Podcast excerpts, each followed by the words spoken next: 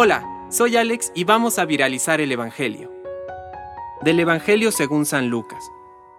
El Señor designó a otros 72 y los envió de dos en dos para que lo precedieran en todas las ciudades y sitios a donde él debía ir.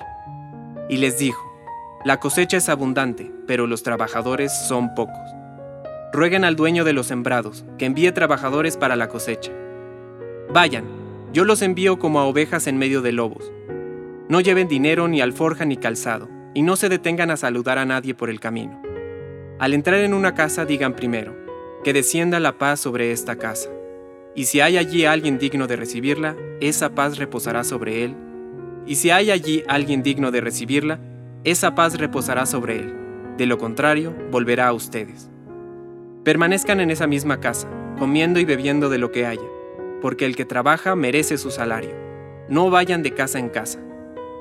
En las ciudades donde entren y sean recibidos, coman lo que les sirvan, curen a sus enfermos y digan a la gente, el reino de Dios está cerca de ustedes.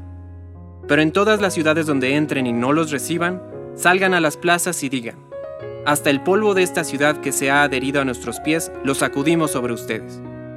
Sepan, sin embargo, que el reino de Dios está cerca. Les aseguro que en aquel día Sodoma será tratada menos rigurosamente que esa ciudad. Los setenta y dos volvieron y le dijeron llenos de gozo, Señor, hasta los demonios se nos someten en tu nombre.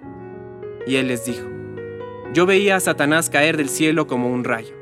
Les he dado poder para caminar sobre serpientes y escorpiones, y para vencer a todas las fuerzas del enemigo, y nada podrá dañarlos. No se alegren, sin embargo, de que los espíritus se les sometan.